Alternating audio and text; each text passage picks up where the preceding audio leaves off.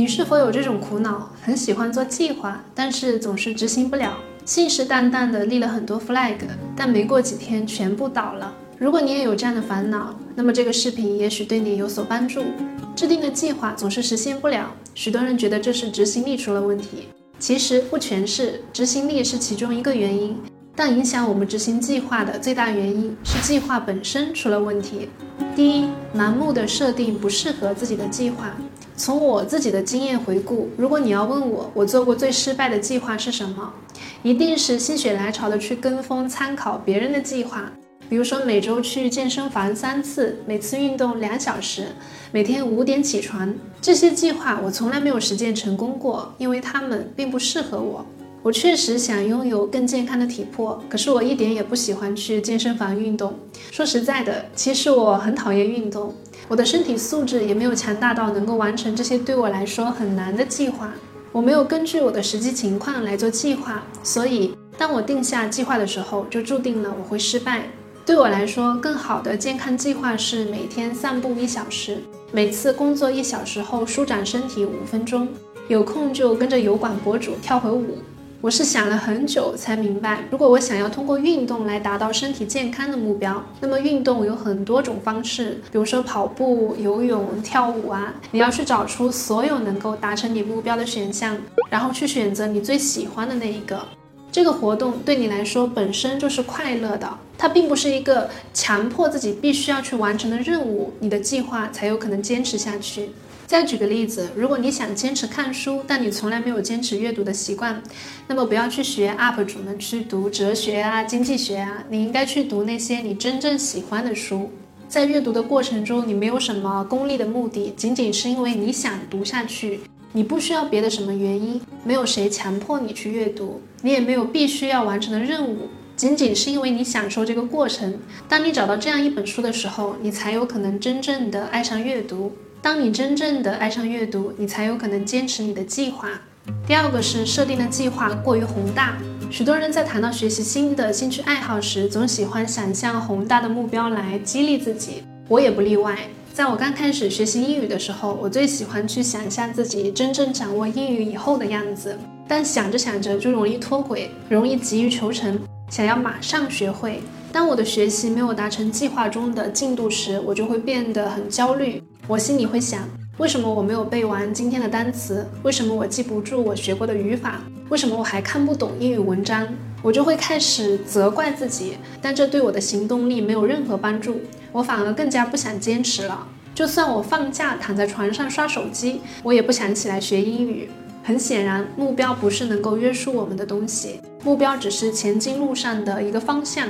当我看到《Tiny Habits》这本书时，我觉得被它击中了。作者认为，人们因为在做一件事情的过程中感觉良好而选择坚持下去，而不是因为感觉不好。社会给我们灌输的假象是我们必须要有宏大的梦想、宏大的目标。如果没有达到计划的目标，我们就会带有负罪感的生活。即使是我们已经很努力了，但是没有看到效果，我们还是很容易失望。这并不都是我们的错。Tiny Habits 的作者认为，实际上我们应该放弃宏大的计划，从小事开始，把预期降低，从期待一个大目标的成功到小目标的实现。因为任何事情的成功都是从小事开始的。如果每天坚持背两百个单词很难，试着背二十个；如果每天坚持冥想三十分钟很难，试着在每天早上起床时深呼吸三次；如果每天看一个小时的书很难，试着坚持看十五分钟。你坚持一个习惯所需要的能量越小，你就越容易开始。坚持一个计划的核心是先摸索出你能坚持下去的最小的量，并相信时间的力量。第三，坚持习惯比设定目标更重要。你是否真的需要一个计划？你做计划是为了跟风吗？还是为了满足心里的不安？还是有具体的目标？如果你不清楚自己属于哪一种，可以尝试问问自己：你在设计计划表格的时候，是否感觉有那么一点点爽，但过后完全不想打开来看？还是你会经常去打开你的计划，不断的复盘和调整？我们做计划不是为了好看，也不是为了发朋友圈，我们甚至不用把自己的计划分享出去。真正想做事的人总是默默的行动。如果你只是想坚持一件事情，你不需要一个很丰富的计划，你可以尝试一下最小计划原则：时间、地点、事件、频率。比如说，你想学英语，你可以根据最小计划原则设定，在每天早上八点在书桌前学一小时的英语。如果你能达成这个小计划，再去想别的。你有没有发现，这样的计划就变成了习惯？习惯是融入在每天的行动里的。当你养成了一个好习惯，你不需要什么梦想，你不需要什么目标，习惯这个过程自然而然会带你去到你想去的地方。习惯之所以让我们值得信任，就是因为现在的我们是过去的选择和习惯的总和。如果你现在过于肥胖，整日精神涣散，回想一下，你是否经常熬夜，经常吃甜食，暴饮暴食？不管是好习惯还是坏习惯，你的现在就是过去习惯的总和。我们坚持的每一个习惯，都在塑造未来的自己。所以说，习惯要先于计划。如果你是一个执行力不怎么强的人，那么放弃你丰富的年计划，从小习惯开始吧。第四，即时反馈。当你做成一件小事时，及时的去鼓励自己，给自己正向的反馈，在心里告诉自己，我做到了，这次我很棒。准备一个日历打卡的表格，在每次坚持完成一个习惯后，马上去你的计划上打勾。这些举动能促进多巴胺的分泌，让我们的大脑觉得做这个任务是愉悦的，有成就感。你就更容易去坚持你的计划。最后一个是让过程更有趣。长期的坚持一个计划会让我们觉得枯燥和无聊。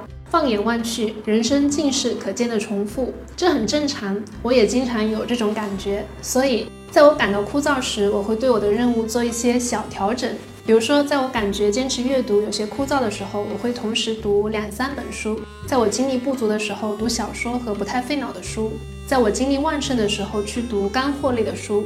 我不会强迫自己必须读完一本书才能打开下一本，而是会同时选择好几本，有些书当做零食，有些书当做营养。这样的阅读过程就不会太枯燥，我就比较容易坚持下去。就像我们的生活里，我们需要吃饭，我们也需要零食和水果。如果你想坚持锻炼，每天练习一种运动可能会很枯燥，这时候你可以尝试一下其他的运动，比如说和朋友约出去游泳，学习一个新的舞蹈，通过改变你的任务形式，让你的任务过程更有趣。那今天的内容就分享到这里了，我们下期再见。